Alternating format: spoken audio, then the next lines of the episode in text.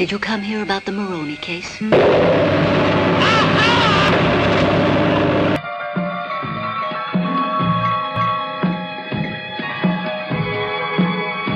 went out to play after her nap, and when her mother went to find her, she was gone. No one knows exactly what happened. Bodies were found together about a month later.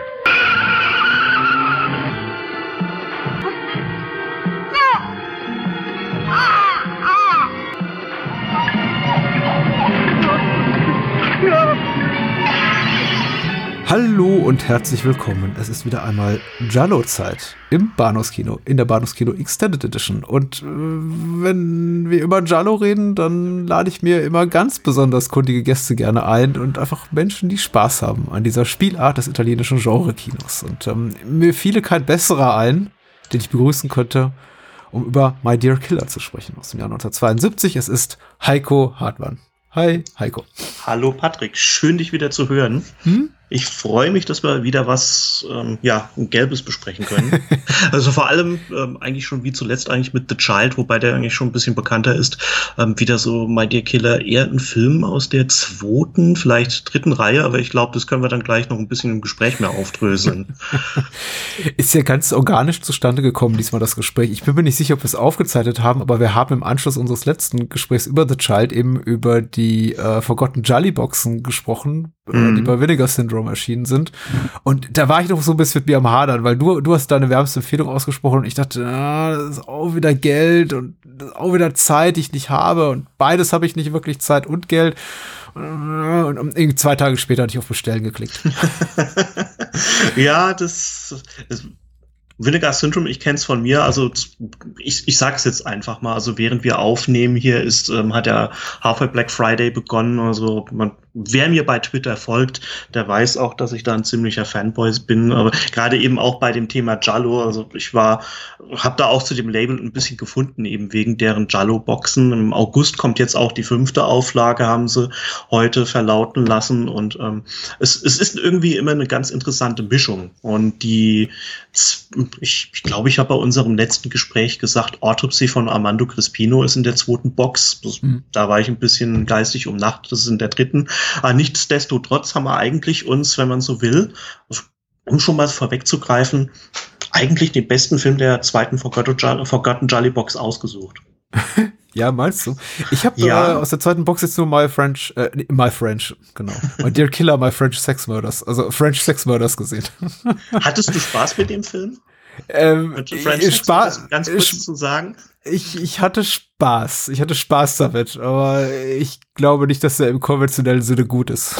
Nee, das auf keinen Fall. Also ich hatte ja damals für die ähm, Filmart VÖ mal ähm, das Booklet geschrieben für die DVD.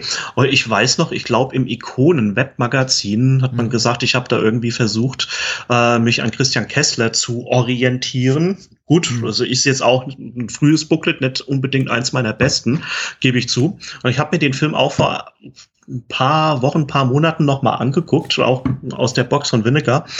Und äh, ich habe es in meinem Review im Blog dann auch geschrieben, dass das, glaube ich, unterschwellig vielleicht ein Versuch war, mir den Film schön zu reden. Also bis zu einer bestimmten Stelle kann man Spaß ja. mit ihm haben, aber dann geht's bergab.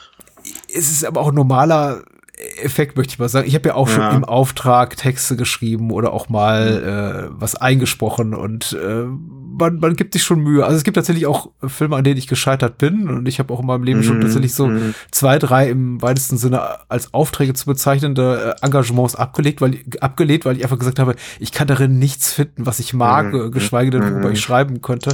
Ja. Aber äh, es, es gibt auch irgendwie dann wiederum auch zwei, drei grenzwertige Titel, bei denen ich mir dachte, ja, die sind schon okay aber sie sind nicht so gut, wie es jetzt mein vielleicht Booklet-Text oder mein äh, kurzes Feature irgendwie sonst wo äh, erahnen lässt. ich habe ein bisschen mehr was selber vorgelogen. Wobei, du, du hast ja vollkommen recht, man, ich lüge mir dann auch, das tust du ja wahrscheinlich dann auch in solchen Fällen, mit sehr großer Überzeugung selber was vor. Also es ist jetzt nicht mhm. mitnichten dann so der Fall, dass ich sage so, ha, ich weiß, dass ich hier total Muppet schreibe. Also es ist schon so ein bisschen Stockholm-Syndrom-mäßig, dass ich dann da sitze und sage, nee, nee, das, das ist schon gut, das ist schon richtig so. Das ist, äh, doch, du findest den gut, Patrick. ja, vollkommen richtig. Also ich kenne das auch. Also ich bin ja, ähm, also ich schreibe ja eigentlich bisher ausschließlich nur für Filmarten, manchmal Texte. Und ähm, ich habe auch schon mal, ich weiß jetzt auch gar nicht mehr welchen Film, ähm, einen Film abgelehnt, einfach weil ich von vornherein schon gewusst habe, also ich meine, ich hätte dann auch schon mal gesehen, dass ich dazu überhaupt null schreiben kann. Also nicht mal eine, zwei oder drei Seiten. Ähm, einerseits fand ich den nicht so gut ich hm. komme jetzt leider nicht mehr drauf, ob das ein Titel war, den an dem Filmart dran war oder den sie dann auch veröffentlicht haben, aber äh, da habe ich von vornherein gesagt, ich, ich kann darin nichts sehen. Also Entschuldigung, wenn ihr ein Booklet wollt, dann nicht ich. Da geht doch zu den üblichen Verdächtigen, die zu allem was schreiben können. Geht, geht zu Mike Blankenburg. Aber okay, oder sonst. Ich piep das jetzt nicht aus, weil du hast es gesagt. Ja. ich, ich, ich sag jetzt allerdings nicht das, was man über den Herrn im Internet schreibt. Ähm, okay. ist ja auch egal jetzt für den Podcast. Äh, French Sexball, das war auf jeden Fall, also ich, ich war erstaunt oder schockiert davon, wie gut er tatsächlich produziert ist, beziehungsweise auch besetzt ist. Also da sind mm. natürlich auch sehr, sehr illustre Namen vertreten und äh, ich, ja, also mit Anita Eckberg und äh, Barbara Boucher spielt, glaube ich, mit. Richtig, ich glaube, ja. äh, Howard Vernon ist natürlich auch so eine Koryphäe dieser Art von Film, aber den habe ich eben auch in sowas erwartet. Ja. Wohingegen ich bei den anderen dachte, die sind eigentlich zu, zu classy für diese Art von Film. Aber ich muss sagen, die Szene, die, die mich wirklich gebrochen hat, war die mit Howard Vernon an diesem, an diesem Schreibtisch, irgendwie Zigarette rauchend und mit diesem komischen äh, Kopf neben ihm, dieser Art ja. Was du auch getwittert hast. Ich muss kurz ja, auf ja. deinen Tweet äh, eingehen. Also das hat mich wirklich fertig hab. gemacht, weil natürlich die, das, das sabotiert natürlich auch jede Dramaturgie, weil die Kamera mhm. unglaublich lange in verschiedenen, äh, aus verschiedenen Einstellungen draufhält auf, auf ihn und diesen Kopf und die, der, der, der, dieser Kopf verschwindet auch nie aus dem Bildkader. Das heißt, eigentlich jede Szene, und da werden ja auch durchaus dramatische Inhalte vermittelt, die ist halt immer davon, es lenkt halt so ab, dass halt immer dieser Kopf da steht in der Ecke. Das, ja, das ist ohnehin, ich, ich musste wirklich lachen. Also ich habe das gar nicht so gesehen. Irgendjemand hat ja bei Twitter drauf geantwortet, ob das ein Jess Franco-Film ist. Und wirklich so diese, wie, wie er dann ja dann argumentiert hat, diese karge Wand im Hintergrund, das könnte auch aus einem Franco-Film sein. Es stimmt. Also auch irgendwie, wie du ja gesagt Aber Werner hast. Hat, glaube ich, Howard Werner hat, glaube ich, auch ein Dutzend Filme mit Franco gemacht. Also wie Paul Müller, ähm, Regular von von, Jess Franco. Also eigentlich, wenn man sich einen Jess Franco-Film anguckt, den nicht so kennt, man, man vermutet ja irgendwo, dass er dann noch äh, ähm, um die Ecke biegt. Also er hat ja jetzt mhm. auch nicht bei allen mitgespielt, aber er war ja eigentlich wirklich so, so Lieblingsschauspieler. So wie halt seine Muse Lina Romay und äh, alle anderen, die dabei waren. Aber ähm, noch, noch kurz zu French Sex Murders. Also das ist, glaube ich, wirklich das extremst krasse, wie viel bekannte Namen damit dabei sind. Also auch ähm, Rosalba Neri, unter anderem Produzent Dick Randall spielt ja auch noch mit. Ähm, und ja, also in dem Zusammenhang schaut Carlo Rabaldi hat die Spezialeffekte gemacht. Stimmt, ja. Und ja. in einer ganz kleinen Rolle als Frauenbegrabscher ähm, Gordon Mitchell. Mhm, und ähm, Dick stimmt. Randall hat ja auch den dritten Film in der Box, ähm, The Girl in Room 2A, produziert. Mhm. Also äh, habe ich auch im Blog besprochen, wenn du sehr palpige Jolly magst, die auch so in Richtung verfilmter Heftroman gehen, auch unbedingt mal angucken. Also mit dem kann man unter gewissen Umständen ziemlich viel Spaß haben. Ist übrigens eine äh, deutsch-italienische, glaube ich, Co-Produktion, was dazu führt, dass auch ein, bekannte, ein, paar bekannte deutsche Gesichter da auftauchen. Also Rolf Eden läuft ein paar mhm. Mal durchs Bild. Richtig, so, stimmt. Äh, also den kann man gucken tatsächlich. Ich fand den tatsächlich sehr unterhaltsam. Den, den dritten habe ich noch nicht gesehen, aber diese Vinegar Syndrome Box, also Forgotten Jolly, ist toll. Zumindest die zweite. Dafür kann ich meine da, da lege ich meine Hand äh, schützend äh, drauf. Und äh, es gibt auch einen Audiokommentar zu French Sex Murder, der unglaublich unterhaltsam ist äh, von, von Cat Ellinger und äh, Sam mhm. Deegan, die ich sowieso gerne mag. Ich höre auch gerne ihren Podcast, den sie ja leider haben ein bisschen, bisschen äh, schleifen lassen in den letzten zwei, drei Jahren.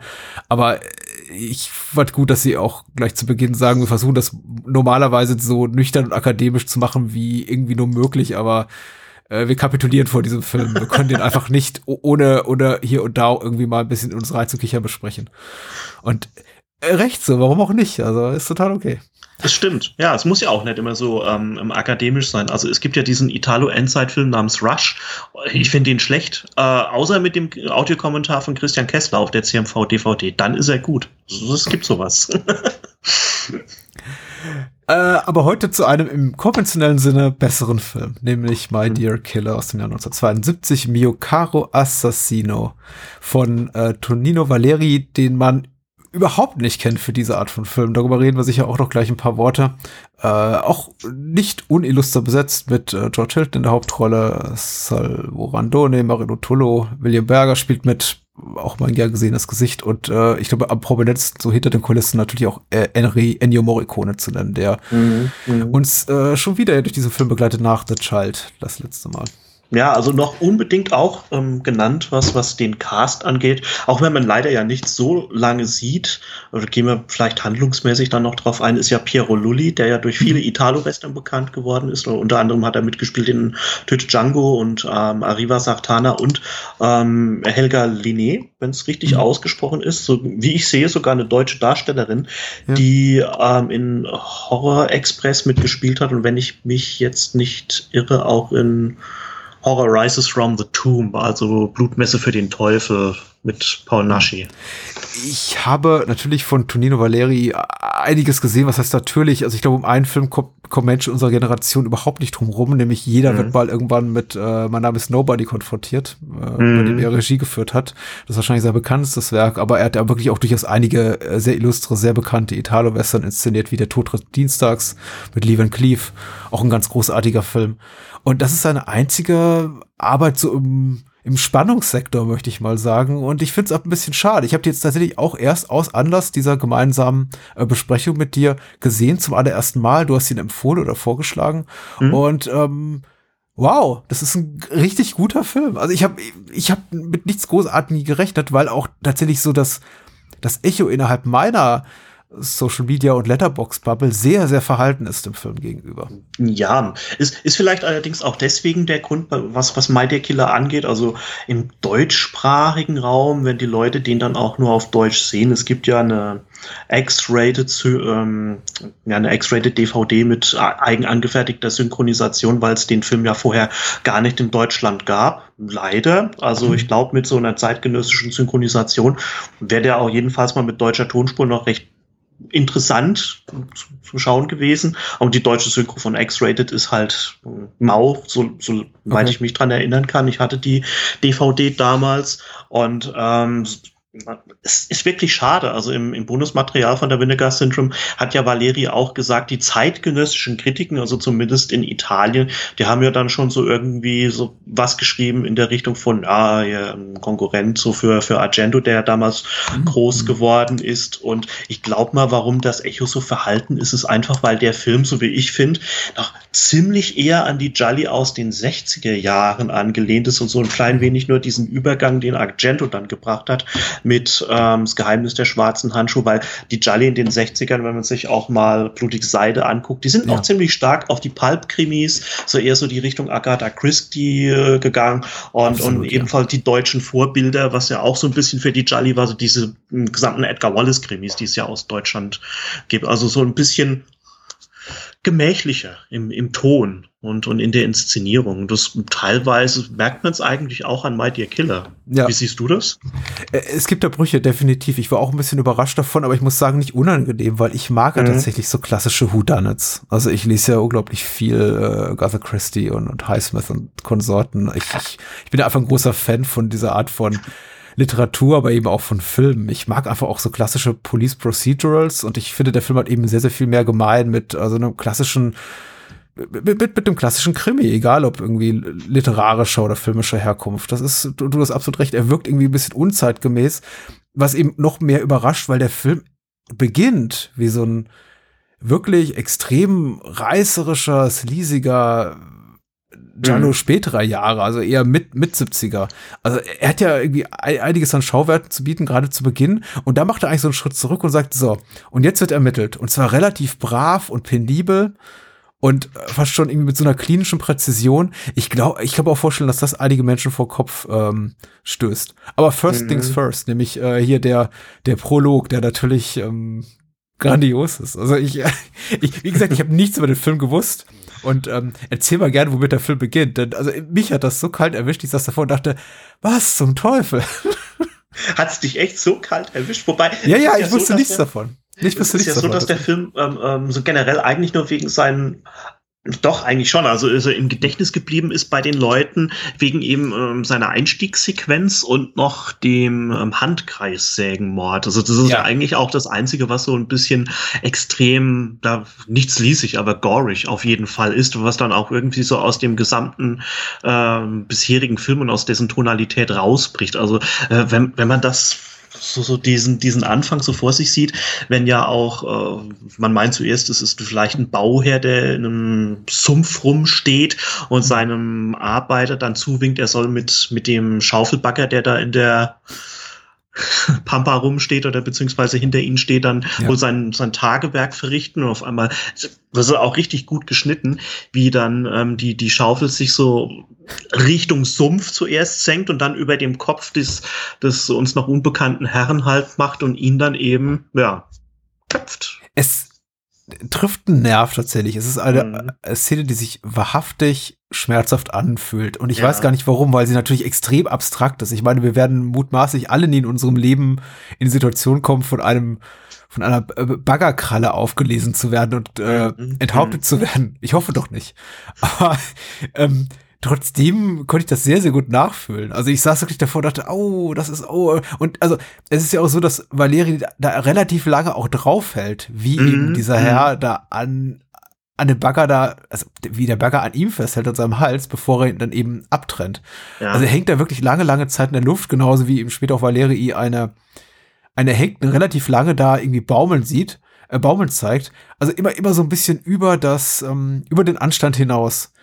Und das fand ich schon tatsächlich unangenehm. Also, weil das Szenario ist so schon absurd und hat mich so schon getroffen, aber dann einfach noch zu sehen, dass er einfach diese Spannung und diesen Schockmoment so lange hält, das, wie gesagt, ich hat mich doch nicht, nicht, nicht wenig mitgenommen. Ja, eigentlich, das, das ist dann, glaube ich, auch glaub, ähm, oder mit, mit Sicherheit der Fall, dass es dann, wie wir ja gesagt haben und schon festgestellt haben, viele vor den Kopf stößt. Einerseits ist es so diese typische Absurdität, es ist Over-the-Top-Kino aus von, von vielen Exploitationen, äh, auch so eher, sagen wir mal, den sleasigeren Vertretern im Jallo kennt, gerade eben mhm was, der wird von einer Backerkralle geköpft. Ähm, wie du gesagt hast, da ja auch die Zähne in die Länge gezogen wird, also dieser Shot aus der Kralle raus auf den Kopf von, vom armen Opfer ist schon ein, ein toller Einfall. Und dann ja auch die Sache, dass man ihn ja dann noch relativ lange baumeln sieht, bevor dann der Körper mitsamt abgetrennten Kopf zu Boden gelassen wird.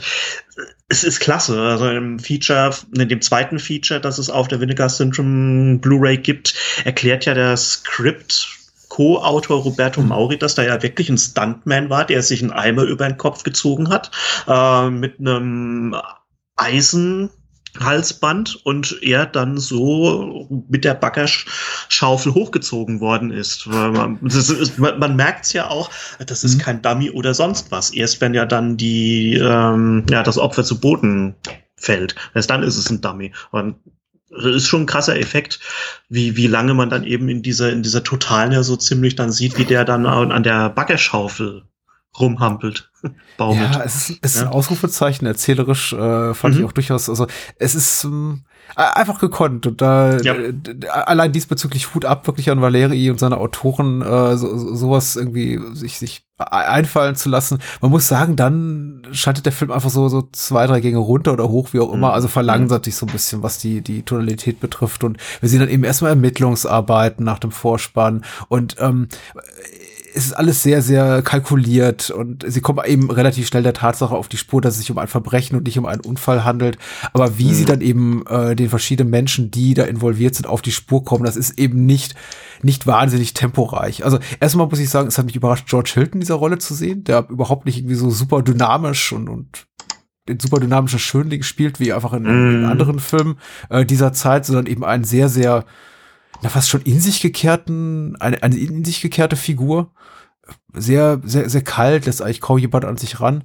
Aber dann auch wie er vor, vor sich geht, das, das hat mich dann doch durchaus beeindruckt. Also ich fand ihn letztendlich überzeugend in der Rolle, weil er hat ja hier einiges zu leisten. Er muss im Grunde einen Mord aufklären, der, ich habe das immer so ein bisschen mit diesem klassischen Locked, äh, Locked Room Mystery verglichen. Also es ist mhm. eigentlich ein Mord, der nicht sein kann. Dass etwas passiert, das ist so absurd, das ergibt so wenig Sinn und alle Beteiligten an diesem Mord an diesem Verbrechen sind tot nach relativ kurzer Zeit, sodass ja. eigentlich der ermittelnde Mensch gar keine Chance hat, dem auf die Schliche zu kommen. Und er schafft es trotzdem. Und ich kaufe George Hilton ab, das als äh, Inspektor hier, äh, Luca Peretti, dass er das schafft. Hat mich doch auch echt positiv überrascht. Aber ich verstehe auch Menschen, die dann sagen, okay, das ist mir zu, zu nüchtern alles. Zu dröge, ja. ja. Es, es, ist halt vor allem auch eigentlich entgegen der Rollen, mit denen er ja dann vom Italo-Western in Giallo gewechselt ist, wenn man mal guckt. Also davor war er auf jeden Fall der Schwanz des Skorpions mhm. und ähm, der Killer von Wien, wo er dann eigentlich auch so die Schönlinge, die so ein bisschen Dreck am Stecken haben, gemimt hat.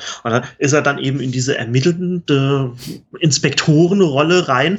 Und das, also ich kaufe ihm dieses Nüchterne ab. Also jedenfalls mal mehr noch als dann seine Inspektoren Figurenrolle in Policeteski Gewalt über der Stadt, der dann 77 ja. ähm, rausgekommen ist, weil da hatte ich so ein bisschen meine Probleme mit George Hilton damals. Aber da ist er dann so dieser in sich gekehrte Charakter, der dem Täter, wie du ja gesagt hast, eigentlich immer einen Schritt voraus sein sollte, dann ist es dann doch der, der Mörder. Und ich finde die Szene auch stark, wenn sie den Baggerfahrer, der dann ausfindig gemacht worden ist, finden, der ja erhängt, der sich erhängt hat und dann ja. alle seine Kollegen gleich gesagt haben, ja, die Sache ist klar, er hat äh, den Herrn umgebracht und sich dann selbst das Leben genommen. Und wie er dann so ganz akribisch sich die Sache anguckt, ganz ruhig und dann noch mit den äh, Füßen des, des ähm, Toten über diese Tonne, auf der er wohl gestanden und die er von sich weggestoßen hat, so untersucht und darüber schabt. Also das, der, der Herr ist eben Polizist durch und durch, kann man sagen. Auch wenn es ja dann der Film, und das ist vielleicht auch so ein Ding, was ich jetzt schon mal bemängeln will, teilweise ein bisschen zu wenig macht mit den Figuren, die er bietet. Ja, auch gerade eben dann auf der Seite der, der Leute, die dann so in den Fokus der Polizeiermittlungen rücken, die vielleicht verdächtig sind. Weil da hätte ich mir hier und da gewünscht, dass man da sich vielleicht noch ein bisschen mehr die Figuren äh, mehr ausgestaltet hätte. Ja, nee, das, das, ja. Verstehe ich, das verstehe ich komplett. Das ist tatsächlich auch ein Kritikpunkt, den, den ich teile es hat mich auch grenzwertig, muss ich sagen, verwirrt, wie viele Menschen dann am Ende dann in diesem Ensemble auftauchen und wie viele Menschen der Film auch um jeden Preis zu Verdächtigen machen will.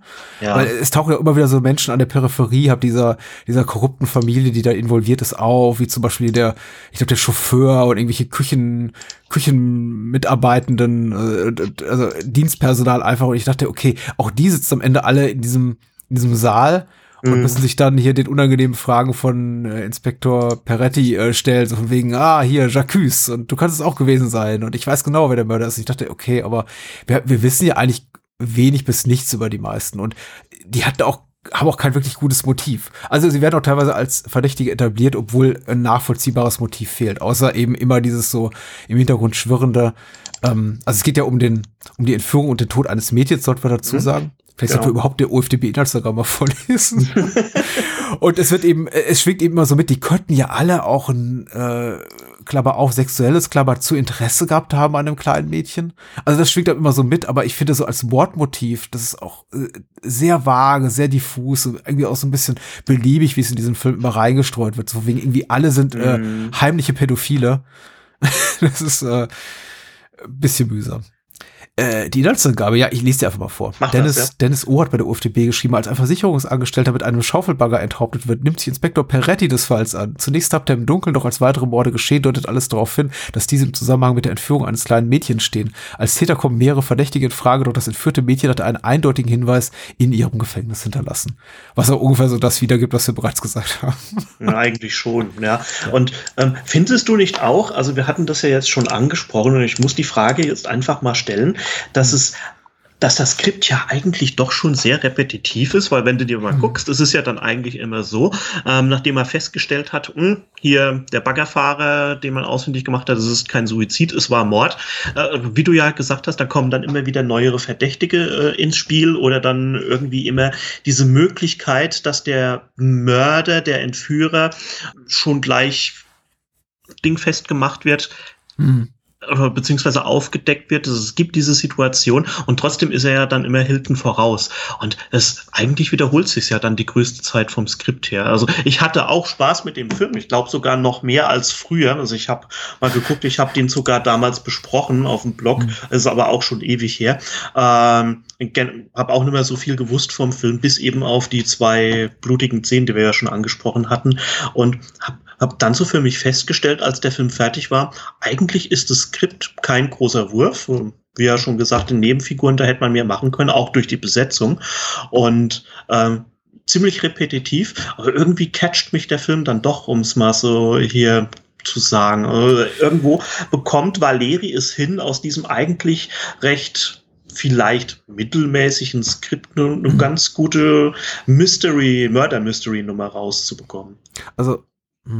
Ich versuche auch gerade so ein bisschen auf den Punkt zu bringen, was ich an dem Film mag und wo eben seine, wie auch ich finde zugeben muss, offensichtlichen Kritikpunkte oder Schwächen liegen, weil der Film ist nicht stark, was das Erzählerische betrifft. Er ist, ähm, was das Personal betrifft, überfrachtet. Es ist einfach so ein bisschen zu viel los in diesem Film. Ich habe bei einem gewissen Punkt gedacht, okay, wir brauchen jetzt eigentlich nicht noch ein Familienmitglied X, was da irgendwie auch mit reinspielt. Die sind auch alle in einer Art und Weise miteinander verwandt, die ich die ich irgendwann auch nachvollziehen konnte, aber eben nicht auf den ersten Blick, weil ich dachte, das ist jetzt die Schwägerin und das ist jetzt der der Halbbruder und das ist jetzt, wer war das gleich noch mal?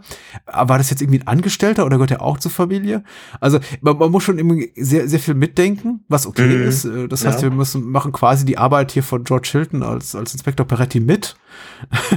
Aber es hätte eben gut getan, wenn er, und das hast du auch bereits angesprochen, einfach sich vielleicht äh, statt auf acht Leute auf drei konzentriert hätte, hätte gesagt, ähm, ich, ich schmücke die einfach so ein bisschen aus, weil wir haben ja durchaus äh, hier sehr illustre Gestalten, auch sehr, sehr interessante Gestalten, wie hier den, den Onkel äh, Benjamino da, der mhm. äh, offensichtlich pädophile Typ, der äh, sich gerne mal hier in sein Atelier kleine nackte Mädchen schicken lässt und aus dem wird aber auch genauso wenig oder viel gemacht wie aus allen anderen.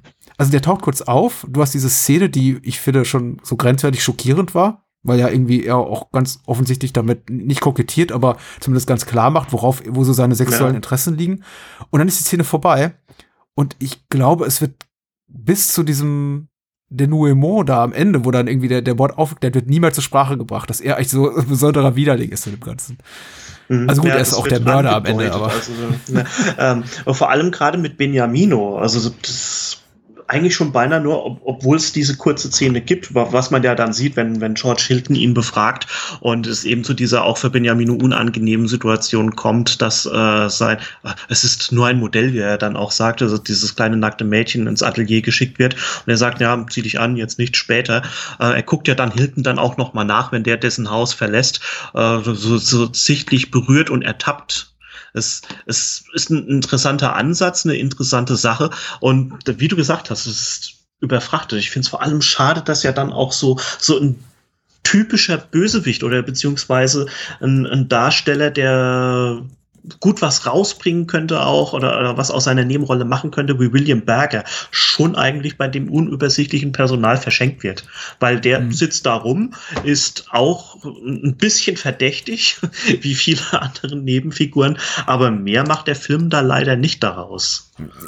Ja, ja, ja. Also da diesbezüglich hat der Film ganz offensichtliche Schwächen für mich, was ich eben gut fand tatsächlich an der mhm. Ermittlungsarbeit. Also positiv war, wie effizient die Polizei arbeitet und dass eben auch mhm. ähm, hier Peretti das kriegt, was er will. Also ich fand es immer sehr interessant, wie er auch mit seinem Vorgesetzten spricht, der einen für mich unaussprechbaren Nachnamen hat. Mar, Maro, Maro oder irgendwie sowas. Ähm, Ach ja, ja, ja, ja. genau. Ja, Aber den Untertitel, in den Untertiteln, die ich jetzt gesehen habe, irgendwie noch mal anders genannt wird. Also ganz komisch. Marn irgendwo. Ja. Wir haben mit einer Tilde oben drüber oder was. Ja, genau. Oder irgendwie, äh. ja, aber für mich ist er auch unaussprechlich. Also ich habe bei der Untertitelung auch immer gemeint, irgendwie passt das nicht so, wie es ausgesprochen wird. Ich finde immer gut, wenn eben ermittelte Menschen da Ehrgeiz zeigen und er hat eben diesen ganz großen Ehrgeiz, dass er immer auch sagt, ja, ich brauche das jetzt, wir müssen diesen ganzen, ganzen Sumpf ausheben, wo möglicherweise irgendwie das, das, das Mädchen versickert ist oder zu dem Zeitpunkt, wo irgendwie ein Beweismittel gesucht wird, was, also was er da vermutet und dann sagt sein Chef, ja, ja, ich ich, ich sorge dafür, dass es morgen geschieht, was ja auch schon relativ fix wäre, muss man sagen. Er sagt, nein, heute, jetzt, sofort. Und dann hab, harter Schnitt zum, zum Sumpf da, zur, zur Sickergrube und dann stehen sie da schon alle irgendwie eine halbe Hundertschaft und äh, durchkämmt hab diesen, diesen, diesen Tümpel da. Ja. Also, das ist unglaublich, unglaublich cool. Es führt halt alles, also nicht alles, einiges führt zu was, aber vieles eben zu gar nichts. Wir haben unglaublich viele Szenen, in denen einfach Beweismittel als solche äh, wahrgenommen werden oder vermutet, dass sie irgendwie eine Relevanz haben für den Fall. Dann heißt es, ach so, nee, doch nicht. Und ach so, die Figur war wichtig, ja, jetzt ist sie leider tot. Ähm, Zeugenbefragungen, die ins Nichts führen. Es gibt ja diesen, diesen Schlüssel, der eine wichtige Rolle spielt, dieses Schließfach, was dann irgendwie auch so, also, es ist, es ist alles so halbgar tatsächlich. Also da hätte ich mir tatsächlich einfach ein bisschen mehr auch, auch Raffinesse gewünscht. Äh, ich finde tatsächlich, ich habe so die, die, die Auflösung des Falls, so im Sinne des Wow-Faktors, cool. Also die hat mich so, die, die fand ich emotional befriedigend. Aber ich habe so äh, drei Minuten später zurückgedacht an, an das, was wir 60, 70, 80 Minuten zuvor gesehen haben, habe gedacht, also vieles von dem, was wir gesehen haben, hat ja nichts damit zu tun. Da wäre auch irgendwie mm. anders oder schneller drauf gekommen. Eigentlich schon, ja, ja. Also es, es ist halt so Einzelszenen, die dann auch wirklich klasse sind. Also die Polizeiarbeit, was ja eigentlich auch so ein bisschen untypisch ist wir haben beim Jallo, weil wir haben ja öfter halt eben ähm, auch diese Szenarien, äh, die sich ich glaube eigentlich allerdings auch eher mehr so ab den Argento-Filmen durchgesetzt haben, dass ja wie bei Hitchcock auch dann äh, jemand vollkommen ähm, Unschuldiges in, in einen Fall größeren Ausmaßes reingezogen wird und der dann irgendwie die Ermittlungsarbeit übernimmt. Ähm, es kann auch sein, dass viele das ja gar nicht so mögen äh, mit der Polizeiarbeit im, im Giallo, was ja dann den My Dear Killer auch so ein bisschen verbräst. Und ähm, die, diese, was du angesprochen hast, Hundertschaften oder diese, diese schnelle, effiziente Polizeiarbeit, das ist ganz cool. Also ich habe mich dann vor allem dann auch irgendwie immer so, jedenfalls im Nachhinein, dass ich mir die ersten Gedanken gemacht habe zum Film, dran gestört, dass es dann wirklich irgendwie so eine kleine Endlosschleife ist. Ähm, man ist dem Mörder kurz auf der Spur, wie ich es ja schon angesprochen habe. Mhm. Mörder ist dann doch schneller als die Polizei, bringt dann irgendjemanden oder, oder die Person um, die dann für die Aufdeckung des Täters ähm, helfen oder dafür helfen könnte. Und äh, an und für sich ist das ähm, schon, eine, schon eine ganz nette, interessante Angelegenheit, wie die Polente da zur Stelle ist. Und, und versucht, und das ist dann eben, eben dann auch eher so eine, wie du es ja gesagt hast, oder wie wir festgestellt haben, ein Brückenschlag zu einem klassischeren Whodunit. Und mag, mag ich persönlich ja auch ziemlich gerne. Also wenn auch Jolly sich dann an diese Sache anlehnen oder so an so klassischen Stoff. Das ist ja auch Mhm. Ehrlicherweise etwas, was uns in neun von zehn Agatha Christie Romanen begegnet, dass wir das alles eben so lesen. Wir kriegen unglaublich mhm. viele Informationen. Also der, der, der Mord geschieht in der Regel auf den ersten 50 Seiten. Dann haben wir irgendwie 200 bis 250 Seiten, in denen wir einfach für uns auch, auch teilweise wahllos erscheinende Informationen irgendwie bekommen, von wegen, ja, die hatte was mit dem und der hatte doch da ein dunkles Geheimnis und war nicht der mit dem und verwandt und da gab es irgendwelche äh, Konflikte in der Familie und so weiter und so fort. Und am Ende, also in den allerbesten Fällen, ähm, in den besten Whodunits, ist zumindest der, der Großteil der Information oder ein erheblicher Teil sinnstiftend für das, äh, für die Auflösung des Falls. Mhm. Hier habe ich eben das Gefühl, so befriedigend das Ende für mich war, dass ganz vieles von dem, was hier George Hilton durchleiden muss, einfach nicht besonders zielführend war. Sondern eben, arg also, konstruiert einfach. Ja, und wir haben auch ja. diese, ja, viele Momente auch der Frustration, wo er denkt, er ist auf einer guten Spur und dann wird eben wieder eine Person umgebracht und es läuft so ins mhm. Nichts und ähm, er, er, er kommt, glaube ich, erst dem so richtig auf die Schliche in den letzten 20 Minuten, was ich ein bisschen, bisschen schade finde. Ich ja. habe eben eher so das Gefühl, also gerne das Gefühl, dass ein Film meine, meine Aufmerksamkeit rückblickend belohnt und hier hatte ich das Gefühl, er tut's eben nicht. Was mhm. sehr gut darüber hinwegtröstet über dieses, dieses Manko des Films, einfach, dass er zwei, drei, vier wirklich tolle, denkwürdige, auch schockierende Momente hat, einfach die, die, oder, oder einfach auch, auch kunstvoll arrangierte Momente. Also der Morricone-Score ist jetzt nicht herausragend, würde ich sagen, aber hier mhm. und da, gerade wenn, äh, hier die Schwägerin Eleonora heißt sie, glaube ich, äh, über, über die verschwundene Stefania spricht, Steffi ganz toll. Also der hat irgendwie diese, diese, diese dröhnenden Sounds liegt er da drunter und also ganz, ganz unerwartet. Und dann natürlich gibt es noch diese e-, expliziten Gewaltszenen, äh, wobei das eigentlich maßgeblich nur einer neben dem Prolog, die eben auch noch mal also wieder ein bisschen wachrütteln, immer wenn man das Gefühl hat, so, ach, das geht doch alles nirgendwo hin. ja, das ist aber auch ein bestes Beispiel, weil, äh, wie du ja gesagt hast, dass das eigentlich dann, ähm, wenn, wenn Hilton als Peretti schon kurz vor dem Ziel ist oder meint, er hätte den Fall gelöst, der, der Mord an der Lehrerin oder diese gesamte Sache. Es ist eigentlich unheimlich interessant, auch gerade wenn sie ja dann auf der Suche sind nach so einer Kinderzeichnung, die darauf oder auch schon einen Hinweis eigentlich liefert, dass die kleine Stefania dann auch schon den Ort, an dem sie festgehalten worden ist nach der Aufführ äh, nach der Entführung, mhm schon gesehen hat, schon eine ganze Woche vorher, wie die das feststellen. Es, es ist unheimlich toll und, und mhm. da da fängt einen der Film ganz gut. Also ich glaube, da hatte Valeri dann auch für das Skript, ähm, ich habe vorhin, glaube ich, Roberto Mauri gesagt, Roberto Leoni ist so der mhm. richtige Name von einem der Autoren. Ähm, da, da will das Skript irgendwie ein bisschen zu viel manchmal und, und Valeri kriegt es allerdings relativ gut hin mit einem guten Gespür für die gesamte Sache, dass er die, die besten Momente einen auch wirklich gut vermitteln kann und hm. schon in, in die Position des Zuschauers, der also auf die Seite von, von Hilton als Peretti für, ähm, für beziehungsweise stellt. Also ja, ja. Also ich ich rechne es zum Film hoch an, dass er dieses ganze Thema hm, Kindesentführung und Kindsmord, was natürlich eine der beliebtesten und abgegriffensten Klischee ist im italienischen Genrefilm dieser Art, mhm. ähm, mit sichtbaren moralischen Anspruch, also an moralische Integrität mhm. auch behandelt. Es ist überhaupt nicht sleasig, es ist irgendwie nicht eklig, also es ist wirklich tatsächlich einfach dramaturgisches Mittel zum Zweck, was irgendwie schockierend wirkt, aber wir erfahren da nicht irgendwie rückblickend, dass dieses Kind noch, weiß nicht, ähm, gefoltert und ähm, äh, so, sonst wie noch schlimmere Sachen mit ihm angestellt wurden. Also es ist, ähm, es ist nicht so exploitativ, wie ich es befürchtet hatte und auch in anderen Filmen zu sehen ist, in dem Sinne fand ich das auch gut, auch wo wenn ich natürlich auch nicht diesem etwas dieser etwas sleasigeren Behandlung des Themas, wie jetzt zum Beispiel in, in sowas wie Tod trägt schwarzes Leder irgendwie abgeneigt bin, aber äh, sei es drum. Also das hier alles so ein bisschen nüchtern zu behandeln und auch das Kind rückblickend in den ganzen Flashbacks, die wir da sehen, immer so als positive Erscheinung bis auf die wenigen Momente vor Schluss da so ähm, illustriert zu bekommen, fand ich schon cool. Aber auch da, also ich, habe das Gefühl, dieses ganze Thema überhaupt der, der, der Kindesentführung und das, was da genauso genau passiert ist, ist auch so nicht so hundertprozentig gut in die Handlung eingeflochten bis zu dem Punkt, an dem der Film eben relativ spät dann auch noch entscheidet, dann so längere Flashbacks da einzustreuen zu der mhm. Kindesentführung, mhm. weil, also es wirkt für mich so, so angenehm ich es fand, immer so ein bisschen aus dem Umfeld dieser Familie da rauszukommen, weil die mich auch irgendwann ein bisschen annervten, dachte ich, mhm. okay, jetzt kommt ihr mit so einem Stilmittel an, also ausführlichen Flashbacks, in denen wir doch mal so den gesamten Ablauf der Kindesentführung sehen. Warum jetzt? Es passt einfach nicht so wirklich zum Rest mhm. des Films. Also mhm. man merkt hier und da, glaube ich, wenn man so ein bisschen kritischer drauf blickt, die haben sich da einfach storymäßig verrannt. War mein Eindruck zumindest. Ja, kann ich dir recht geben. Also ich hatte, als ich den Film vorgeschlagen habe, gar nicht mehr so viel äh, gewusst über die Handlung, war dann mhm. überrascht, oh, schon wieder Kindsentführung, äh, beziehungsweise Kindsmord. Also ist ja eigentlich auch schon so grob das gleiche Thema gewesen wie im ersten Jallo, über den wir uns unterhalten hatten, mhm. The Child. Und dort ist es dann einfach wenn man es jetzt mal vergleichen möchte, also wenn, auch wenn die Filme ja im Ansatz vollkommen unterschiedlich sind, weil The Child storymäßig besser gelöst. Also auch diese Rückblende, die du angesprochen hast, mein gleicher Gedanke, wie bitte jetzt erst. Ähm, man hätte es vollkommen früher irgendwie setzen können. Da ist es dann eben wie, wie ich finde und was dem Film ja auch häufig angelastet wird, ein bisschen zu konfus. Mhm. Einfach im, im Aufbau des Skripts.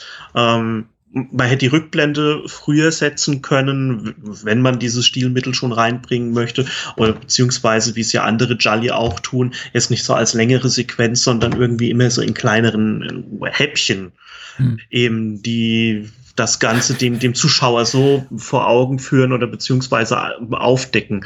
Und damit man dann irgendwie zum späteren Zeitpunkt im Film ein größeres Ganzes hat. Aber das, mhm. das verpasst man da doch schon leider ein klein wenig. Die, die wohlwollende Betrachtung wäre wahrscheinlich, dass der Film einfach was so seine seine Story betrifft, irgendwie sich so verrannt hat irgendwann, dass er die dieses Gefühl, dass der der, der Überforderung einfach auch ganz gut auf es auf seinen Protagonisten, auf George Hilton mhm. überträgt, weil der ist ja auch irgendwann total überfordert, genauso wie der Mörder irgendwann total überfordert ist und anfängt da um sich zu morden und irgendwie schnell irgendwie um jeden Preis Spuren zu beseitigen, weil er eben gar nicht weiß, wie weit die schon die Ermittlungen mhm. von Peretti gediehen sind und äh, insofern, also das ist auch ein Gefühl, was sich auf uns überträgt. Also ich habe irgendwann auch einfach nur noch gedacht, wer ist jetzt mit wem und wo sind die? Und dann gibt's eben diese Momente, in denen äh, George Hilton irgendwie scheinbar wissend so irgendwie äh, leicht an der Kamera vorbeiguckt und diesen Aha-Moment hat, wo ich denke, aha, okay, ich wüsste gerne, ich hätte gern daran Anteil. Also es ist, ähm, Vielleicht war das auch intendiert, möchte ich sagen. Ich bezweifle es, aber äh, es ist, äh, es sorgt auf jeden Fall für Spannung, aber es sorgt eben, also eher für eine, na, Spannung ist das falsche Wort. Es ist nicht wirklich Suspense, es ist eher Hektik gegen Ende, dass ich das Gefühl habe, okay, da passiert jetzt gerade was. Ich weiß aber nicht wirklich was der rennt hier von Schauplatz zu Schauplatz und der will gerade irgendwas, aber ich habe keine Ahnung, wohin es geht, aber ich bin irgendwo dabei. Also ich bin schon irgendwie emotional involviert. Ich wünschte eben bloß, dass ich die Möglichkeit hätte, das irgendwie auch nachzuvollziehen. Richtig, und ja, irgendwann hat ich, man ich hab, dazu. Ja. Ich, Du zuerst? Ich wollte dich nicht. Nee, ich, wollte ich wollte jetzt auch kein, kein Pferd hier zu Tode reiten, indem ich immer wieder darauf mhm. äh, eintrete, dass der Film eben einfach seine, seine, eigene Spur verliert. Aber äh, ich komme leider immer wieder drauf. Ja, das ist eigentlich wirklich schon die größte Schwäche. Und ich habe mir auch gerade eben so gedacht, ja, es ist teilweise dann so, dass sich vielleicht unsere Zuhörer äh, denken, ja, jetzt reitet ihr da so lange auf den Schwächen des Films rum und dann sagt ihr am Schluss, guckt ihn euch an, okay. Äh, aber er hat ja auch seine guten Momente. Also gerade diese Spannungsmomente, wie ich ja gesagt habe, in, ähm, in, in den äh, Suspense. Szenen jetzt, also gerade eben zum Beispiel auch das mit der Lehrerin, um es da nochmal zu sagen, mhm. oder manche Sachen, die er dann aufnimmt, wenn es dann auch endlich mal aufgelöst wird, was denn eigentlich die kleine Stefania denn genau gemacht hat, dass der Killer sich sehr leicht äh, überführt fühlt oder beziehungsweise, dass man den Killer, den Entführer sehr leicht überführen könnte. Das, das zögert der Film zwar auch schon lange raus, aber es ist dann eigentlich in diesem Moment dann schon recht spannend. Also wie ich ja schon gesagt habe, Valeri kann die guten Momente vom, vom Skript gut umsetzen. Ich finde zum Beispiel diesen Moment interessant, wenn es dann auch so losgeht, dass die Lehrerin von unserem Entführer Schrägstrich Mörder gestalkt wird oder beziehungsweise verfolgt wird, richtig toll, wenn sie aus der Schule kommt und die Kamera, die schießt, äh, oder beziehungsweise die hat zuerst so einen Mercedes-Stern im Fokus und die mhm. Lehrerin kommt ja dann aus dem Gebäude oder vom Gelände runter und eigentlich ist der Mercedes Stern, wenn man so will, das ist eine ganz wilde Interpretation oder ähm, von mir, also beinahe schon so wie eine Art Fadenkreuz, so nach dem Motto, mhm. hier oh. der Mörder, der guckt dich an, der hat dich jetzt im Visier. Also kann allerdings auch vielleicht auch nur gesagt, jemand gesagt haben, es ist eine ganz ein, nette Einstellung, wir können da noch Werbung für Mercedes machen, halt drauf. Man weiß es nicht, aber es ist, es ist eine ganz, ganz nette kleine Einzelszene, mhm. Bildkomposition. Ja, ja, ja, ja. Und davon hat der Film ja auch irgendwie nicht zu knapp. Ich glaube, man zitiert vielleicht ein bisschen zu häufig für meinen Geschmack irgendwie die, die Anfangsszene, was ich jetzt auch so im Na nach mhm. Nachgang der, äh, des ersten Sehvergnügens so angelesen habe, ist, auf das Menschen immer wieder darauf rekurrieren, dass ab der, der Beginn so toll ist und alles danach abflacht. Ich glaube, im direkten Vergleich ja, würde ich sogar sagen, ist für mich auch irgendwie nachvollziehbar, wenn, wenn auch, wie, wie gesagt, ich eben viel Spaß hatte mit dem Film. Aber man muss ja sagen, da sind irgendwie immer noch zwei, drei, vier Momente drin, die wirklich, wirklich toll sind. Ich weiß, die erste, erste Zeugenbefragung da im Hause Moroni. Ja. Echt toll. Also, wenn er zum ersten Mal da reingeht, äh, Hilton, und eben merkt, was das für ein, für ein, für ein Sumpf ist, für ein Siechtum in dieser Familie. Also, und, und wie die alle miteinander umgehen. Also, das ist schon, also, das gefällt, ich, ich mag ja tatsächlich so, so hohes Melodrama. Ich, ich bin mhm. ja ein großer Fan von, wenn man irgendwie auch so merkt, dass das irgendwie, da, da liegt alles im Argen und der schöne Schein überwiegt und alle haben sich irgendwie schick gemacht, aber in Wirklichkeit sind sie alle in jedweder Weise korrumpierte, korrupte Personen. Und äh, ja, dann ist natürlich noch der Mord an der äh, an der Frau. Das ist das die Frau des Baggerfahrers oder die die die Verlobte, die Schwester? Nein, ist die Frau von Paradiesi, genau, dem äh, Versicherungsermittler, der, der enthauptet ja. wird zu Beginn. Ja. Ähm, da am Schließfach, das ist auch eine, eine tolle Spannungssequenz. Und dann natürlich der Mord an der Lehrerin, der, an dem eigentlich wirklich auch alles stimmt. Man könnte natürlich hier auch sagen, misogyne Kackscheiße, warum irgendwie muss die arme junge Frau gerade so leiden, aber mhm. äh, allein jetzt irgendwie nur mit Blick auf den Effekt, den den es eben bei mir als äh, Zuschauer auslöst, ist das schon großartig gelöst. Inklusive der Tatsache, dass sie eben vor ihrem Mord äh, Django im Fernsehen guckt, was ich auch ganz Richtig Ja, ja, das stimmt. Ja, ähm, was ich auch noch ganz toll fand, ähm, weil du es ja angesprochen hast, den, den Mod an Paradiesis Frau am Schließfach. Da denkt man sich ja zuerst, oh, das ist ja jetzt, jetzt schon ganz weit hergeholt oder ähm, stark konstruiert, so in aller Öffentlichkeit. Äh, das muss doch bestimmt irgendwie jemand sehen und auffallen. Was machen die draußen? Ich finde dann die Befragung der Zeugen richtig toll, die ja alles anderes gesehen habe, jeder was anderes gesehen hat. Ähm, beim einen war der Mörder Glatzkopf, der andere hatte, glaube ich, Kopftuch oder Kapuze an. Also das, das finde ich schon ganz, ganz toll, wie der Spannungsmoment dann auch aufgelöst wird oder beziehungsweise dann man so wieder einen Fehlschlag eigentlich für Paradisi, äh, Paradisi sage ich für Peretti, einbaut, mhm. weil er dann doch dem, dem Täter nicht so nahe kommt, wie er es gerne hätte. Ja, ja auch noch wirklich herausragend fand ich tatsächlich die, ähm, ich, ich weiß nicht mehr, wie seine Partnerin heißt, aber Matthias, den alten Einsiedler oder so. Mhm. Ja. halben Einsiedler, weil er ist ja nicht alleine, er hat ja eine Lebensgefährtin, aber die hat Richtig. eben nur ihre eigene Wohnung in der Stadt und äh, so, so toll findet sie es dann auch nicht bei ihm da in diesem Schuppen, dass sie irgendwie die ganze Zeit bei ihm wohnen möchte. Aber das ist auch so eine Figur, die habe ich also einerseits mit großem Vergnügen gesehen, weil sie eben auch wirklich so dieses weiß ich, diese, die, diesen, diesen skurrilen, skurrilen Wert hat, Mehrwert hat, einfach für mich. Das ist einfach eine interessante Figur, die ist interessant geschrieben, die ist auch so ein bisschen, bisschen drüber einfach, also mhm. einfach so ein bisschen, mhm weniger klinisch, weniger äh, kalkuliert als äh, große Teil des Restes des Films. Das hat mir einfach unglaublich viel Spaß gemacht. Ja, da, da merkt man einfach auch, der, der Schauspieler hat Spaß und äh, Hilton ist auch ein wunderbarer irgendwie Gegenpate mit seinem Stoizismus, der irgendwie da, darauf reagiert, wie mit, ähm, wie, was, wo bin ich hier denn nur gelandet? Und der Alte will ihm eben zulabern mit irgendwie all den tollen Erkenntnissen, die er so da äh, aus, aus seinem Leben zieht, inklusive der Tatsache, dass er am liebsten lebt, wenn irgendwie alle anderen noch schlafen, weil er kann er deren Müll sammeln und ach, ja. also einfach eine, ich also allein schon, er bezeichnet bezeichnet das ja also, da war ich auf der Arbeit. Das sagt er ja dann irgendwann zu ähm, Hilton. Und ich habe mich schon gedacht oder, oder mich gefragt, hm, jetzt bin ich ja mal gespannt, ob er da irgendwie rausrückt, was die Arbeit ist. Und dann kommen wir ja zu dem, was du angesprochen hast. Eben, er ist nachts unterwegs, sammelt den Müll anderer Leute. Also, er, der lebt in so einer komplett anderen Welt, die er so mhm. für sich aufgebaut hat. Das ist toll. Also der einzige Bindeglied ist ja dann eigentlich so, weil sie ja dann auch noch in der Stadt wohnt und seine, seine Lebensgefährtin. Das ist ein toller, wirklich ein toller Kontrast zum Rest vom Film, wie du gesagt ja, hast. Ich, ich, ich würde es jetzt nicht überstrapazieren, aber ist auf jeden Fall, das Thema Klassismus ist in diesem Film mhm. da. Es ist schon irgendwie ja. spürbar vorhanden. Das finde ich auch eben wirklich tatsächlich ganz spannend, weil wir haben halt zum einen diese Dynamik zwischen äh, Peretti und dieser, dieser furchtbaren Familie, die eben halt einfach was so die, die soziale Hierarchie betrifft, ähm, über ihm steht, die haben einfach mehr Geld, die haben mehr Einflussnahme, die, die, die sind irgendwie unnahbar, die können sich irgendwie besser abschotten vom Rest der Gesellschaft, von denen da unten. Und dann, mhm. Aber dann begegnet er eben auch Figuren wie ähm, Matja, denen gegenüber er sich eben auch herablassend äh, verhält, zumindest zu einem gewissen Maße. Aber ich glaube, also er fängt sie doch rechtzeitig, aber er ist eben auch jemand, der sagt, als Matja sagt, du, ich habe hier einen Job, da, da war ich nicht da, da war ich bei der Arbeit, äh, ganz entrückt reagiert mit, mhm. wie, was ist, was arbeitest du denn? Ja, ja, ja, sagt der Alte, das würdest du wohl gerne wissen. und dann erzählt das ihm eben. Aber die erste Reaktion ist eben auch so, dass er eben darauf guckt und denkt, ja, das ist, ach komm, der Alte, der alte Irre, der, warum gebe ich mich eigentlich mit sowas ab?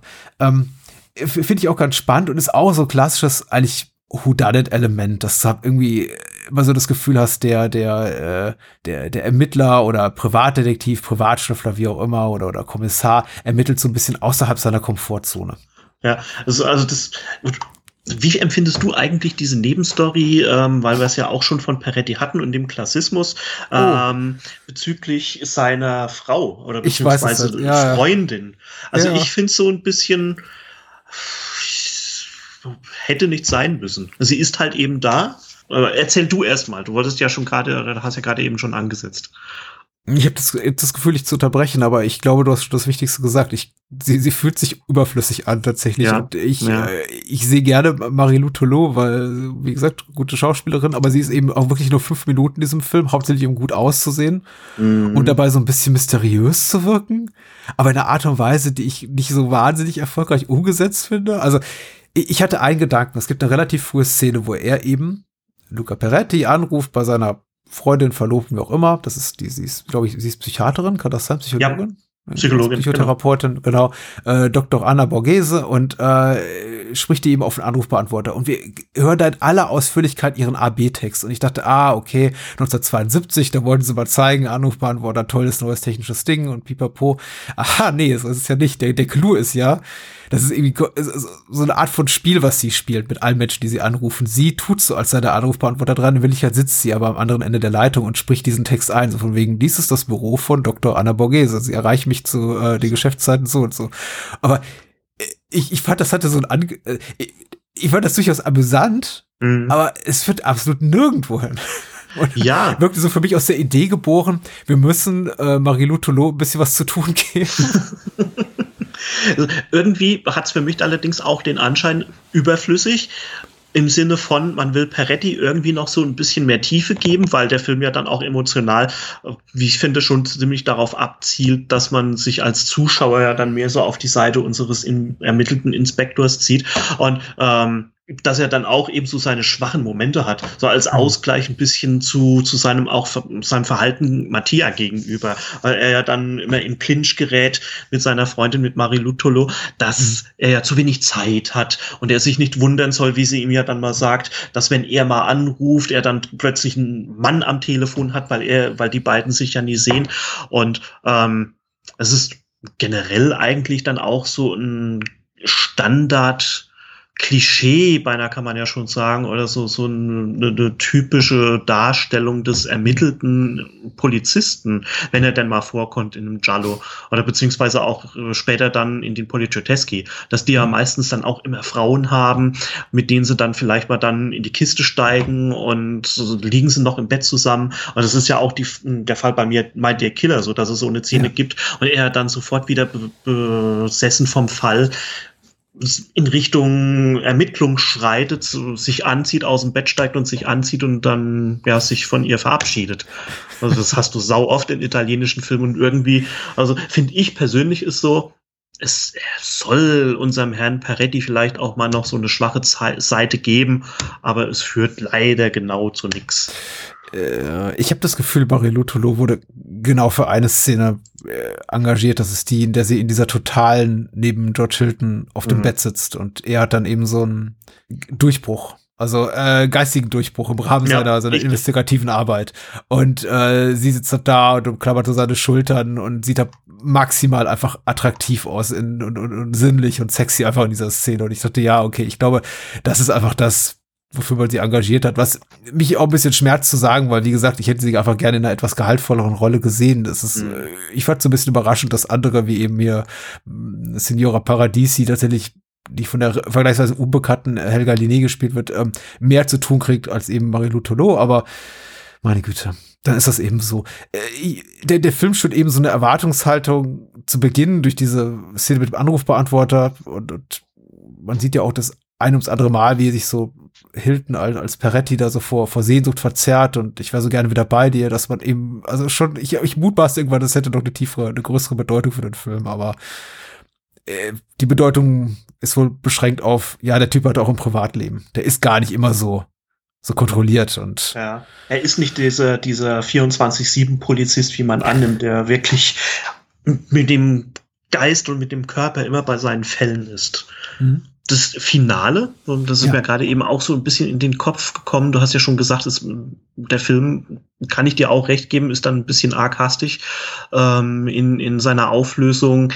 Geht das für dich soweit in Ordnung oder sagst du, na, da wäre auch mehr drin gewesen?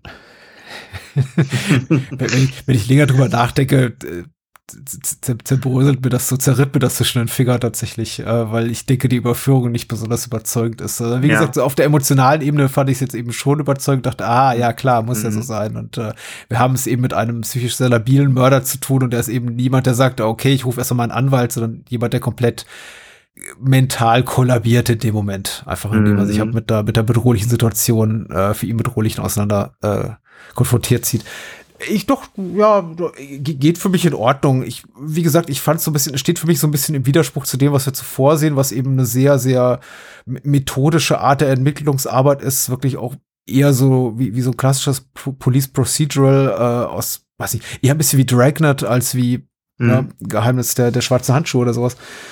Und ja, aber nee, es ist, es ist in Ordnung. Es gehen mir auch sehr viele schöne, denkwürdige Momente voraus, die irgendwie Auto da so rein, reinklingen oder abfärben, wie der Moment, in dem er halt diesen, diesen Stein da runterrollt, in diesen neu entstandenen See, der eben, oder mal ein Spiegel war, rollt er einen Stein runter oder ein Spiegel? Der, auf dem Spiegel ist der Beweis, genau. Was Richtig, er rollt den Stein runter, ja, und hat dann und, da so seinen Geistesblitz, ja. Ja, toll, aber auch wirklich gut in Szene gesetzt in dieser Zeitlupe mit dem Morricone-Score und ja, also, mhm. ich, ich bin, ich bin da mitgegangen und ich wollte dem Film auch glauben und dann fing ich an, mir darüber Gedanken zu machen und ja. Das zerbröselt bei dir. Ja, also die Sache ist ja. halt, einfach, wie, wie wir ja gesagt haben und du, du gesagt hast, es geht dann eigentlich alles relativ plötzlich, so nach dem Motto, jetzt haben wir uns da so viel irgendwie in der ständigen Ermittlungsarbeit aufgehalten, jetzt wollen wir den Film auch mal zum, zum Schluss oder mhm. zum, zum Punkt kommen lassen. Ähm, es, es ist einerseits natürlich ganz, ganz nette Idee, dass ja dann Peretti alle Verdächtigen oder die gesamte Familie dann einfach dann zusammenruft und die dann in einem Raum sitzen und diese Ansprache, er, er spricht ja den Mörder schon direkt an, er weiß mhm. es ja und wir alle sind so ge gespannt, wer es ist. Das ist vollkommen okay, ist auch wirklich eine schöne Idee. Ähm, wir hatten sie ja schon angesprochen, Agatha Christie, man fühlt sich dann erstmal an, an so ein äh, Hercule Poirot-Moment mhm. erinnert. Ähm, Hilton macht das auch gut in der Szene. Gerade eben auch, wenn er ja dann diesen Beweis, den Spiegel dann nochmal den ja, Verdächtigen oder beziehungsweise der gesamten Familie entgegenhält. Ja. Ziemlich, ziemlich toll und ziemlich stark. Also, auch gerade wenn er dann ja dann nochmal auf Benjamino den, den Spiegel setzt, und der sich dann vielleicht auch nochmal ertappt fühlt wegen seiner vom Film angedeuteten äh, Pädophilie. Und was dann allerdings passiert, man, man sieht ja dann auch, was auf dem Spiegel drauf ist, eben auch eine Zeichnung, das können wir jetzt schon sagen, oder ist es zu sehr gespoilert? Nein, überhaupt nicht. Das ist okay, ich glaub, den Film also, schon zu Tode gespoilert. Also. also eine Zeichnung ähm, von der Kleinen von Stefania und dann ist der Film ja auch schon relativ schnell zu Ende und ja, an und für sich ganz guter Finalmoment der dann allerdings auch, wie du sagst, bei mir, wenn ich jetzt gerade so beim Sprechen drüber nachdenke, auch so ein bisschen zerbröselt. Es, es hat so diesen einen finalen Aha-Effekt und mhm. dann war es das allerdings auch schon.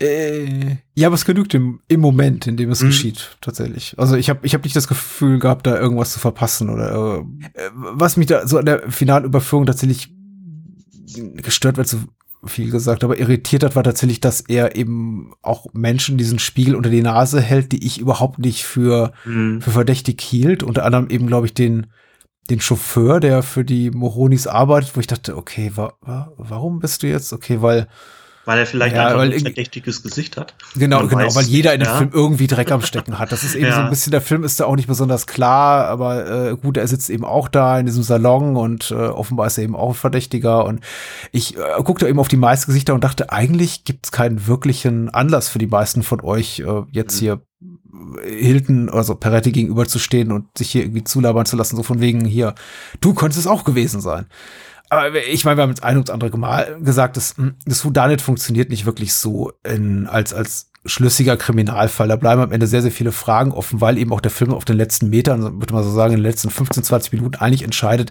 ja, so wirklich wichtig war das nicht, was wir bis dato gesehen haben. Jetzt lass einfach mal äh, äh, Peretti diesen Geistesblitz haben und er sich auf eine komplett neue Spur begeben, was dann ja auch wiederum zu tollen Szenen führt, die auch, ich, ich mag es eigentlich auch mal ganz gerne, wenn der Film so ein bisschen wirr wird und, und lustig, also äh, amüsant wird. Ich fand zum Beispiel mhm. auch gar nicht so ununterhaltsam, dass irgendwie die ganze Familie in diesem Bunker auftaucht, während da Peretti ermittelt und sagt, ach, Sie sind auch hier, ja, wir wollten gerade, heute ist der Jahrestag der Entführung. Richtig, ja. Und was böte sich da mehr an, als äh, so ein traumatisches Erlebnis nochmal aufleben zu lassen, indem wir die ganze Familie in diesem Bunker da äh, schicken. ich dachte, alright, ja. Es gibt verschiedene Arten, mit sowas umzugehen, aber ja. Dann gehen wir da einfach da in diese einfache, karge Hütte und legen dann noch ein paar, paar Blumen nieder. Man sieht ja, glaube ich, dann auch noch die ähm, Umrandungen, die Körperumrandungen, die Kreidezeichnungen. Das ja. ist, glaube ich, schwach auf dem Boden, ja. Also in meiner Wahrnehmung wird ja mit solchen Schauplätzen brutaler Verbrechen, dem Schauplatz eines Doppelmordes, weil der Vater von Stefania wird ja auch noch umgebracht. Ja. Normalerweise ja so, um dass solche Sachen dann auch platt gemacht werden, wenn die Ermittlungsarbeiten abgeschlossen sind. Und da die dann da reingehen zu sehen in diesem, diesem Beton, in diesem Betonbunker da und da genau liegen noch irgendwie die, die Kreidezeichnungen sind dort am Boden sichtbar. Das ist schon so, ja, merkwürdig aber der, der Film ist eben hier und da merkwürdig. Und ich glaube, da ist auch so wirklich gesagt das größte Defizit zu sehen, dass er eben wirklich einerseits, glaube ich, schon so ernstzunehmender Krimi sein will und ernstzunehmendes mhm. Whodunit und, und sehr, sehr methodisch und äh, in, in der Art und Weise, wie er Polizeiarbeit zeigt und dann zwischendurch einfach der, der Irrsinn durchkommt. Und ich glaube, eines von beiden, ich hätte, mir hätte eines von beiden gereicht. Das ist, kommt, der Irrsinn kommt immer so ein bisschen an den falschen Stellen und dass er methodische dann, wenn ich mir eigentlich mehr Irrsinn gewünscht hätte. Aber so alles in allem, der, der Abspann lief und ich dachte mir doch, das ist ein super Film und ich bin total happy, dass du den vorgeschlagen hast. Also. So ging es mir auch. Ich habe mir gedacht, yes. Schön, dass ich den mal wieder gesehen habe. Ähm, klar, so nach einer Nacht drüber schlafen, dann hat sich der, der erste super Eindruck dann auch noch so mal ein bisschen abgeflacht. Aber ich hatte auch meinen Spaß mit dem Film, weil auch wenn, wenn jetzt den Zuhörern vielleicht der Gedanke kommt, ah, sie kritisieren ja schon relativ viel am Film, aber er macht Spaß. Einerseits, dass er, also ich sehe ihn so ein bisschen, er ist ja 72 entstanden, da war ja auch ähm, das Geheimnis der schwarzen Handschuhe noch nicht mhm. so alt, so ein bisschen als Übergang, eben wie, ich habe es ja eingangs schon mal kurz gesagt, so zwischen den Jolly, die in den 60ern groß mhm. wurden oder beziehungsweise die in den 60ern entstanden sind und eben dem, was dann noch kam in den 70ern, wo wir ja dann noch viel mehr kaputte Gestalten hatten, was ja man zum Beispiel meinen liebsten Jalo, der 71 entstanden ist, auch schon hatte, der Killer von Wien, was mhm. dahinterher noch alles kam. Ähm, also ich sehe My Dear Killer auch eher so ein bisschen als Übergang. Also man hatte ja mhm. die Jolly in den 60ern, die noch ziemlich stark von diesen klassischen Kriminalromanen teils beeinflusst waren oder den Edgar Wallace-Film, wie ich es eingangs gesagt mhm, habe. Und dann ja. eben das Wilde, was man ja dann so ein bisschen mehr hatte, diese kaputten Gestalten und kaputten Typen. Und ähm, das, das beißt sich vielleicht hier noch so hier und da an manchen Stellen bei My Dear Killer. Und wie du ja gesagt hast, diese, diese Verrücktheiten, Wildheiten. Manchmal will es eben noch nicht so richtig passen, weil man den Film an für sich schon auch schätzen lernt, wegen seiner doch vielleicht manchmal etwas zu nüchternen, aber doch tollen Art als klassisches, klassisches Kriminalstück, das eben dann doch schon das aufnimmt, was Argento, Martino in den nächsten Jahren etablieren sollten oder teilweise mhm. auch schon etabliert haben. Ja, ich glaube, das ist ein ganz guter Punkt und irgendwie auch mhm. eine gute Art und Weise, den Film zusammenzufassen. Tatsächlich vielleicht so als Bindeglied zwischen den äh, Jolly der ersten Generation und dem, was eben noch äh, darauf folgte. Also irgendwo zwischen im, im, im Niemandsland zwischen Bava, dem alten Bava und, äh, und Argento. Warum nicht tatsächlich, ja? Weil, also ich habe mich eben hier wieder gefragt und die Seherfahrung ist einfach noch zu frisch. Ich werde sicher noch ein paar Tage brauchen, um das äh, einfach so für mich auch zu benennen zu können, aber hier und da eben gefragt, inwieweit ist das eben kalkuliert oder tatsächlich von den Autoren als, als organischer Teil des, des Drehbuchs, der, der Filmdramaturgie so, so immer ähm, geplant gewesen und inwieweit einfach nur ein zugestelltes, einfach die Erwartungshaltung des Publikums, das vielleicht im Kinosaal sitzt und sagt so, ja, ist ja schön euer Krimi, aber so alle 30 Minuten sollte dann noch jemand ordentlich blutig sterben oder mal irgendwie mhm. ein bisschen nackte Haut zu sehen sein oder so. Es ist, äh, er Film ist nicht so richtig Fisch auf Fleisch und äh, ich, ich glaube, ich ge gebe mir manchmal so mit Filmen, dass ich noch und nöcher Schwächen benennen kann, die dieser Film äh, offensichtlich hat und trotzdem da rausgehe und denke, es war eine gewinnbringende Seherfahrung, weil einfach der Film zwar nicht mehr ist als die Summe seiner Teile, aber die Teile eben so, so gut für mich funktionieren. Und äh, wir haben ja bereits jetzt bestimmt ein Dutzend Szenen ranzitiert, die einfach hervorragend funktionieren, mhm. die so einfach für sich als kleine Vignetten toll sind. Der ganze Mord an der Lehrerin, der ganze Prolog, die, die, die erste, das erste Verhör der Familie, die Überführung, die Szene eben, wo äh, äh mit, mit äh, George Hilton im Bunker, wo er den Moment seiner Erkenntnis hat, als er diesen Stein ja. da runterrollt. Ah, das ist alles so, das sind schon so Momente, wo ich dachte, aha, okay, das ist ein richtig ordentlicher Film. Das ist jetzt nicht nur irgendwie so der, der Fernsehkrimi der Woche, das ist schon, ist schon großes Kino. Sind die Szenen von Mattia. Oder zum Beispiel, ähm, was mir auch schon öfter jetzt im Gespräch in den Kopf gekommen ist, und ich dann irgendwie wieder vergessen hatte, auch alle Szenen mit Stefanias Mutter, die ja auch ähm, vollkommen neben der Spur läuft durch das Trauma mhm. oder den Verlust ihrer Tochter. Also auch da hätte der Film vielleicht noch ein bisschen mehr machen können. Aber auch das, ähm, gerade eben, wenn Hilton ja dann auch ins Haus kommt und, und versucht mit ihr zu reden und sie ist ja eigentlich der Auffassung, dass ihre Tochter noch am Leben ist und strickt ihr, glaube ich, dann noch einen Pulli oder, mhm. oder so irgendwas ja, in die Richtung. Ja. Das ist auch ganz, ganz tolle Szenen, die der Film besitzt. My Dear Killer, äh, Miyokaro Assassino kriegt den, kriegt unseren Stamp of Approval hiermit. ja, genau. Und habe ich gerade eben noch gesehen, übrigens auch ziemlich interessant, weil wir es ja auch schon über den Cast hatten.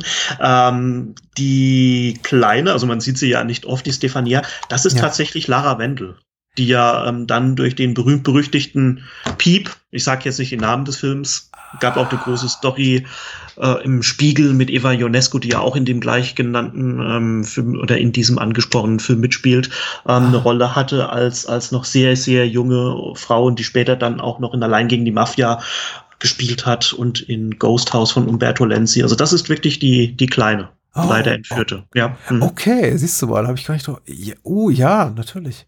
Auch eine interessante Karriere tatsächlich. Stimmt, Tenebre. Der Hauch des Todes. Sie hat ja auch bei Argento mitgespielt. Richtig. Ja, natürlich. Ja, äh. Auch, auch, auch, auch ein Killing Bird zu sehen, glaube ich, von D'Amato. Äh, Agatz mhm. Zombie 4, glaube ich. Oder 5. Zombie 5. So genau. Übrigens ja. auch zu kaufen bei Vinegar Syndrome. Oder 88 Films. Ja, Aber von dem rate ich ab. Ich, ich würde auch sagen, also dem, von dem ist Miyukao Assassino weit, weit entrückt qualitativ. Stimmt, also äh, drei Level darüber. Ich danke dir sehr auf jeden Fall für diesen Filmvorschlag und ich möchte alle Menschen, die uns zuhören, äh, dazu anhalten, auch in Heikos Blog reinzugucken. Äh, wo findet man das denn? Das findet man unter allesglotzer.blogspot.com. Da schreibe ich jetzt schon, also seit mehr als zehn Jahren ähm, über alles Mögliche, immer ziemlich viel genreaffin. Äh, man mag es kaum glauben, aber ich bin auch ein großer Freund von Claude Chabrol und der Nouvelle Vague. Das kommt nur im mhm. Blog nicht so oft zu sehen. Und vielleicht sprechen wir ja auch mal darüber, aber ansonsten kann man dann bald auch ein bisschen mehr im Blog einfach jetzt schon mal als Vorschau ähm, ein bisschen was über die Werke von Jean Roller lesen. Uh, sehr schön. Ja. Würde ich auch gerne mal drüber sprechen, tatsächlich. Vielleicht, vielleicht ergibt sich ja mal die Möglichkeit. Etwas unterrepräsentiert bisher im Bahnhofskino. Ich glaube, wir haben erst über einen Genre-Film gesprochen und äh, ich würde dir das gerne, unser Repertoire diesbezüglich erweitern. Und dafür komm gerne vorbei oder zu etwas anderem, auf jeden Fall. Gerne. Vielleicht noch mal ein Jalo? Mal gucken. Ja, warum nicht? Heiko, ich danke dir. Sehr gerne. Ich bin immer wieder gern bei dir zu Gast. danke, dass wir dann auch über My Dear Killer sprechen konnten. Sehr schön. Kommt gut in die Nacht und guten Tag oder wann auch immer ihr uns hört. Habt einfach eine gute Zeit. Adios. Ciao.